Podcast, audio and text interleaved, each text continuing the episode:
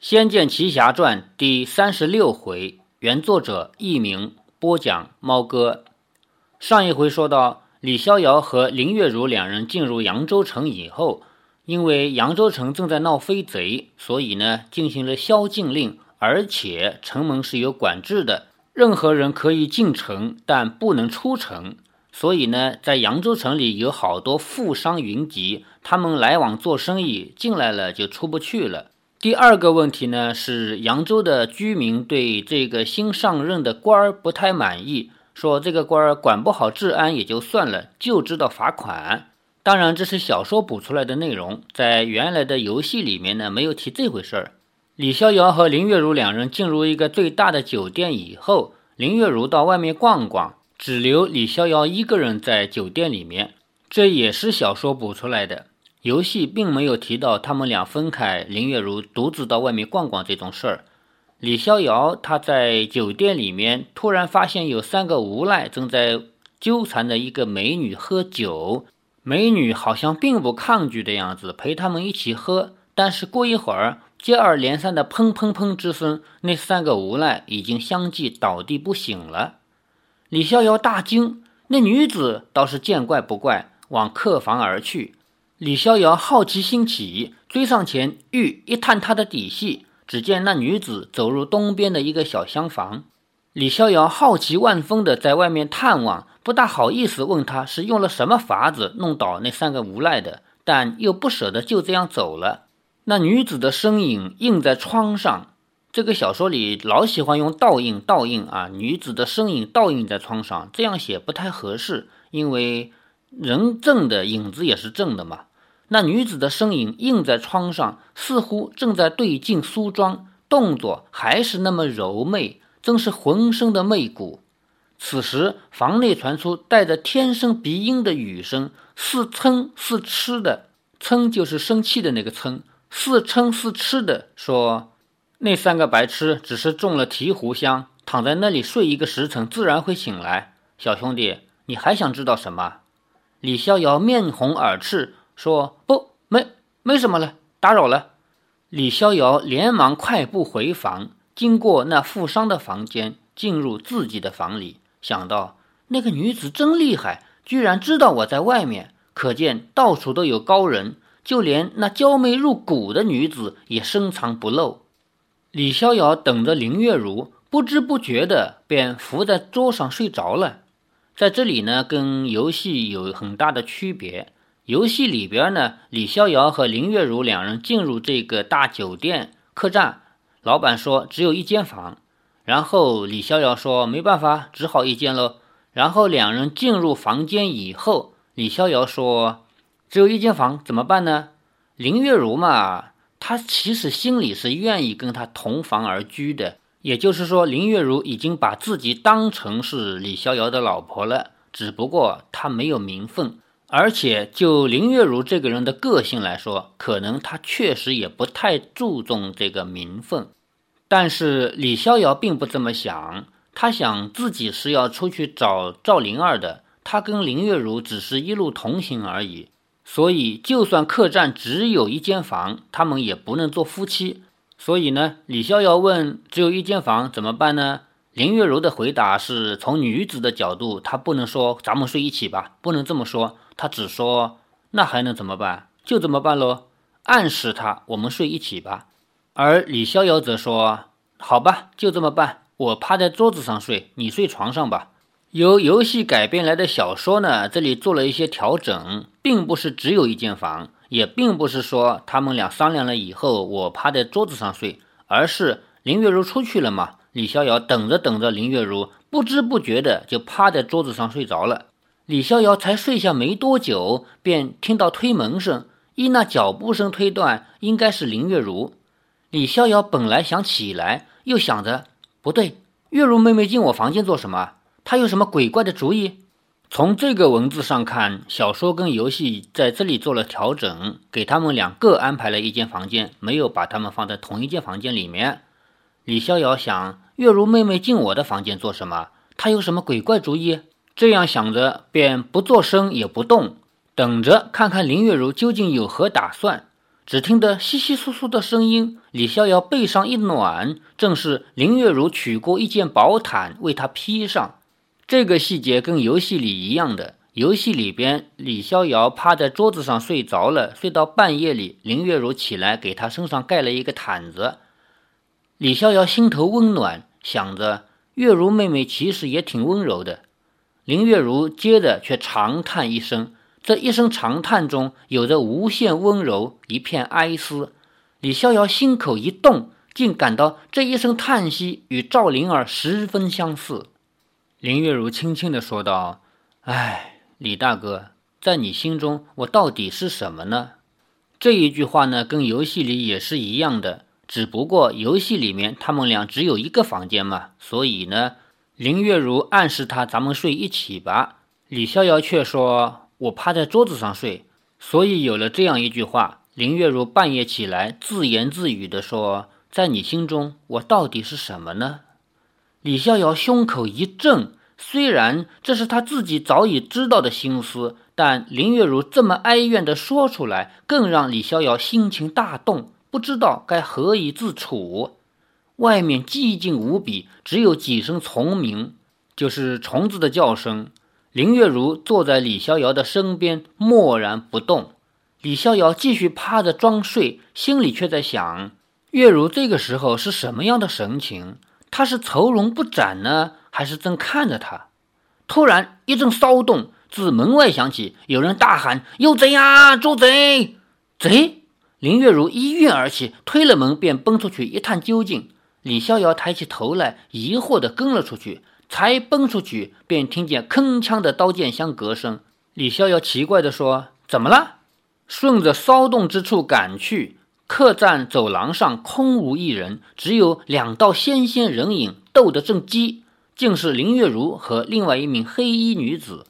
掌柜和一些不知什么人都躲在暗处，或是桌子底下，抱着头，没有一个敢出来。只见前方的走廊上，一道修长的女子身影，手上一挥，林月如挥剑隔去，叮叮几响，竟是暗器被林月如击飞的声音。那黑衣蒙面的女子正掌往林月如胸前拍去，林月如一剑劈落，她无法得手，赶紧跃出廊外。林月如喝道：“休走！”便仗剑追了出去，那黑衣女子反掌又挥出暗器，林月如急忙挥剑挡格，伸腕即刺，腕就是手腕，伸着手腕即刺，差点要劈断那女贼的手腕。女贼缩手，惊呼一声，翻身就逃。林月如依旧紧追在后。那女贼脚程极快，就是跑得很快，又加上背上背了一包东西，逃得更是卖命，简直像飞一般。李逍遥虽然没有学过轻功，但内力过人。这个时候，李逍遥突然之间内力增长了很多嘛，倒也没有落后。见前方林月如紧追不舍，三个人顺着城墙一路往东跑，跑了四五里地，女贼忽然又北转。在游戏里面呢，扬州的地图设计还是挺有趣的。他们从酒店的二楼开始打起，然后从二楼出去。出去以后呢，二楼的高度啊，跟外面普通房子的屋顶以及城墙的高度是一样的，所以呢，他们走是走在外面的其他房屋的屋顶以及城墙上面。这个迷宫的设计呢，也就是说，跟这些房子是什么样的关系呢？他们追女飞贼的路是在楼上走，在城墙上走。那么，这个比较高的迷宫和平常走路的地面有什么样的关系呢？有两个地方是互通的，一个就是客栈里面，你可以回到客栈里，然后顺着客栈的楼梯回到一楼，然后从客栈的大门出去，这就是我们平常走的扬州城。当然，你也可以从另外一个地方，从城墙的城楼的楼梯走下来，在这两个地方互通。由于我们打游戏刚开始是要摸索的嘛，所以有很多人并不知道有别的地方可以互通。我记得我有一个同学打到这个地方呢，他每一次要上楼或者下楼，他都从客栈里走，结果呢导致他绕了很多的路。好，我们回到小说里来，小说里呢并没有把他们走的路限定在只能走屋顶和城墙，他们只是一路追，而女贼呢一路跑。眼看林月如就要追上了，忽然女贼一个猛然转身。林月如反应不及，他手中的银镖就要往林月如眉心砍下。林月如往旁边一躲，那女贼掉头又奔。林月如暗恨这个女贼不但手段狠，又狡猾。这么一惊一顿，原本七八步的距离又拉开了十几步。那女贼提气交喝，便以壁虎游墙功窜上了一户大户人家的屋顶。林月如也会飞檐走壁，提气便追，斜绕了一小段路，跃上屋顶时，正好挡在那女飞贼的面前，喝道：“哪里逃！”女贼不得不以掌相迎，但林月如手中有兵器，她没有，一时之间只能东闪西避。剑光中，两道黑影穿梭来去，相战了不下十回合。李逍遥赶到了，一剑往女贼背后刺去，不料女贼拔空而起，轻巧地飞到数尺以外，嫣然媚笑道：“嘿，偷看人家梳妆的小白脸儿，身手不赖嘛。可惜呀，奴家没空陪您玩了。”他翻身欲奔，李逍遥正剑刺去，喝道：“休逃！”那女贼抛出一个东西，笑道：“这是咱定情之物，你千万别给他人啊！”哼！李逍遥急忙闪躲开那物，砰的一响，那东西落在瓦上，原来是他原先背着的包袱。就这么一失神，女贼已经不见踪影了。林月如说：“快拦下他！”李逍遥说：“追不上，别追了。”林月如跺脚说。就这么算了？咦，刚才你不是睡死了吗？怎么这么快就赶来了？李逍遥笑着说：“有人给我盖被子，还在我耳边讲一些奇怪的话，我怎么可能不知不觉？”林月如俏脸绯红，瞪大了眼睛，怒目对李逍遥说：“原来你你偷听，你这个坏蛋！”李逍遥不再说下去，说：“你也太逞强了，那黑衣贼身手高强，你对付他太冒险了。”林月如不服地说。我们二人联手，谁还怕他？你为何要放他走？李逍遥一拎包袱说：“东西追回来就好了，追他是追不到的。”林月如说：“谁说追不到啊？我瞧见他往那一处豪宅奔了去。”李逍遥说：“若是他只是经过，你追也是白追；如果他藏身在那个地方的话，也不差这一时半刻。”林月如眼珠子一转，突然变色，说：“我问你，他说。”说你偷看人家梳妆的小白脸儿是什么意思啊？李逍遥一窘，说：“就是就是那个意思。你你偷看他梳妆？不不是，这话说来话长。那这是咱定情之物，又是什么意思？那个我是真的不知道。月如，你别记着这些小事好不好？目前最重要的是先完璧归赵。”林月如一脸痛恨，说。莫非那名苗族女子说什么见一个爱一个，就是在说你？哼，连一个路人都看得出你这个轻薄的淫贼，我竟看不出来，真是瞎了眼了。李逍遥急道：“哎，你耳根子真软！我岂是那种人？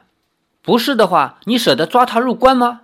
李逍遥说：“我怎么舍不得？我是不想浪费时间，我还要赶着去苗疆。”哼，我看你就是舍不得。李逍遥无奈地说。罢了罢了，咱们还是先回去再说吧。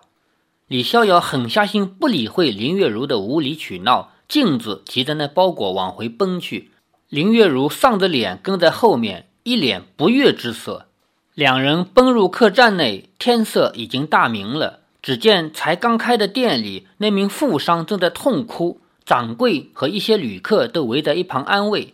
那富商哭着说：“呜呜呜，我的行李被偷了，我的财产全在里面啊！我的金元宝、古董。”呜呜呜！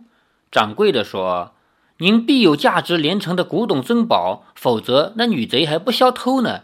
你这样有钱，丢了也只好认了，至少命还在。”那富商哭着说：“你有所不知啊，我这是要回长安的，顺道经过扬州来做一点生意。”我身上带的带的就是所有财富了，谁知道进城以后就出不去？你们扬州太守要我们外地人困在这儿，不就是等着让女飞贼偷吗？嗯嗯嗯嗯，我一无所有了。李逍遥与林月如走进店内，他们一进来，所有人都全安静了下来。李逍遥把布包往桌上一放，说：“是谁的？我们抢回来了。”那富商连忙上前一步，把布包解开，黑色的包袱底下果然是绿色的布包。那富商大喜过望，说：“是我的，是我的，没错。”他也不顾众目睽睽，当场便把绿色的布包展开，露出里面许许多多元宝金银，看得众人眼都花了。他翻找了一会儿，脸色大变，说：“咦，少了一样，我的紫金葫芦呢？”林月如说：“什么紫金葫芦？”那富商脸都红了，脖子也粗了，说：“是不是你们偷藏起来了？那葫芦是无价之宝，我愿意用我全部的东西换它回来。你们把这些都拿去不要紧，把那个还给我就成了。”林月如好不容易听懂了他的意思，说：“你，你的意思是我们跟飞贼一伙的？”那富商说：“是也好，不是也好，那紫金葫芦就是我的命，你们拿走了就要我去死啊！”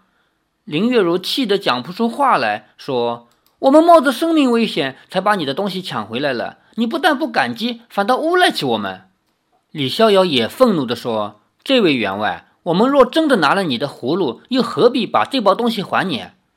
富商说：“这样自盗自追的把戏，我在江湖上这么多年看多了。那紫金葫芦可是我花了大半辈子积蓄才弄到手的，我我要去报官，报官。”那富商急忙把所有的财物包起，摇摇晃晃的大步往外奔去。林月如更是怒气冲天，在背后大声说：“好心没好报，不知道感恩图报就算了，还反咬一口。这种人无情寡义，被偷光了活该。”李逍遥放眼观察殿中的人，众人都不敢露出多管闲事的表情，更多的人是狐疑的眼神。李逍遥想通了。自己和林月如两个年轻男女出手阔绰，又不像是来经商投亲的，又会武功，是很容易让人怀疑。在场诸人或许全部都认为那富商说的是对的。李逍遥说：“如妹，算了，我看咱们是中了那女飞贼的计了。”中计？李逍遥说：“那位员外的宝物一定在那女飞贼手中，我们抢回来的只是其他无关紧要的东西。”我们岂不是白忙一场？林月如愤怒地说。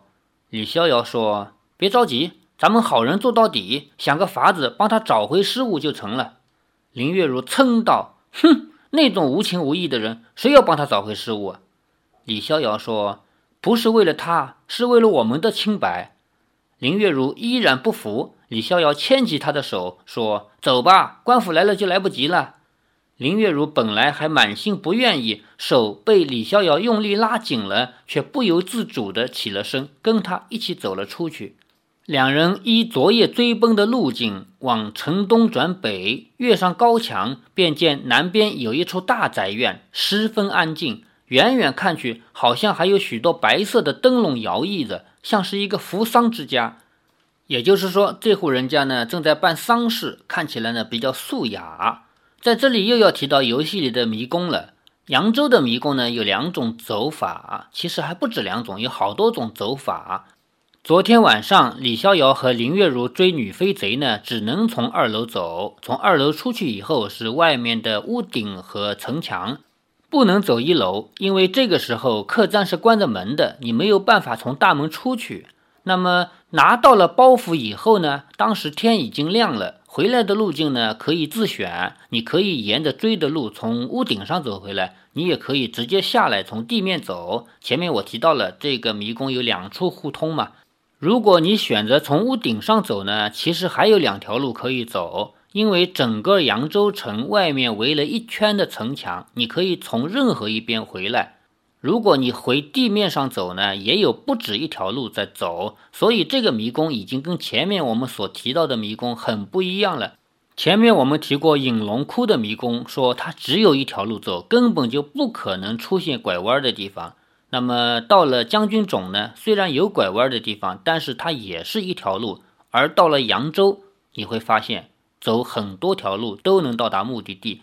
这种迷宫呢是最容易走错的，因为你走着走着拐几个弯儿，你都不知道怎么回来了。现在林月如和李逍遥发现上当了，抢回来的包袱里面少了一个最重要的东西，他们再次决定去找女飞贼。那么我们就可以选择有好多种不同的走法。回到小说里来，他们一路追追到了那个大宅院，发现是个扶桑之家。林月如奇怪地说。我昨晚看见那个女贼往那儿奔去，怎么是个丧家？李逍遥说：“或许那个女贼狡猾过人，找了个让人绝对不疑心的隐蔽之所。嗯，有道理，咱们打听打听。李逍遥与林月如以轻功赶到那户大宅外面，信步往有市集的地方走去。越是有市集的地方，消息就越多。林月如见到一处卖女工刺绣之物的地方，便走进去。李逍遥说：“哎，你也会刺绣？”林月如说：“你不知道这个地方传说流言最多吗？是吗？”哼，我不爱这些女工针线，可是每回做的时候，丫鬟老婆子就聚在一堆，净说些别人的闲话，我见了就讨厌的不得了，恨不得掩着耳朵逃得远远的。女人一刺绣啊，没有不讲闲话的。李逍遥想想，就连可爱的丁香兰姐妹，好像也是一边做针线，一边聊别人家的事儿。看来这似乎是女子的通病，在男人眼里嘛，这就是女人的病；但是在女人眼里，这就是他们生活的一部分。猫哥，我作为男人，我也很讨厌女人这样整天八卦连天。我在办公室里，有的时候我不得不戴上耳机，不理他们，因为他们说的那些事儿，我听着都觉得无聊，别说让我去说了。林月如与李逍遥走了进去，装出挑选针线、珠花的样子。立刻有一个手持绣筐做到一半的妇人说：“媳妇儿真标致，相公陪你出来选针线？呵呵，小两口羡煞人了。”果然，马上开始八卦。林月如微笑的说道：“我们才搬来，什么都不懂。大姐姐们，可不可以告诉我们这里谁好相处，谁不好相处，免得我得罪了人？”那几个妇人最小的都可以做林月如的娘了。林月如这声大姐叫得出口，连李逍遥都不禁佩服她的虚伪。可是这肉麻的虚伪偏偏是最有用的。要知道，女人年纪越大，越怕被人说起，因此故意把她说小了。就算一听就不真，她还是心里会很高兴，甚至把你引为心腹。那几名妇人听了，全都笑了，有的说。小媳妇儿嘴真甜，真叫人疼。你相公好福气呀，真是一对郎才女貌。林月如说：“我瞧旁边有人在办丧事，心里很怕。大姐，你们知不知道那家出了什么事？”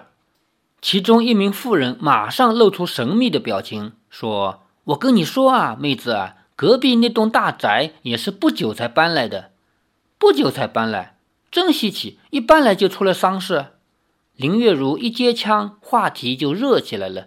不不，更怪呢！一搬来就挂灯笼，这家应该是早就有人死了，却人一死，女主人就搬家，这不是挺奇异的？最奇怪的不是那样，这户人家白天很少有人出来，到了半夜却经常听见许多人进进出出的声音。另一个人说：“听说主人就是个寡妇，一个寡妇靠什么发财？连家里头的丫鬟婢女都穿金戴银的。”那些丫鬟个个都妖精似的，鬼精灵的，问也问不出什么，不知道在闹什么鬼。另一个人说：“我进去过。”这话一说，大家都望着他。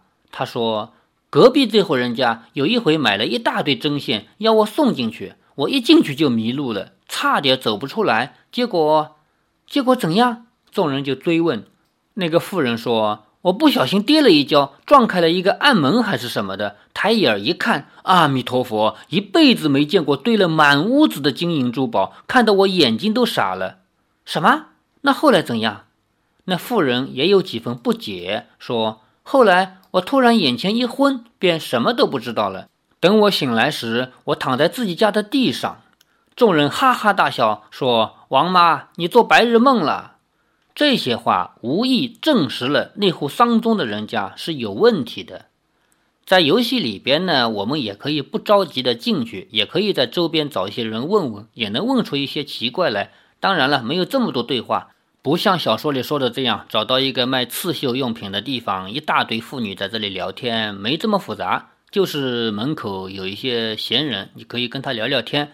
这些闲人告诉你说，这户人家真怪。整天白天看不到有人进出，但是晚上却热热闹闹的，也就是这些对话吧。在打游戏的时候，你控制的主角到处走走，多聊聊天，一定是会有收获的。好，预知后事如何，且听下回分解。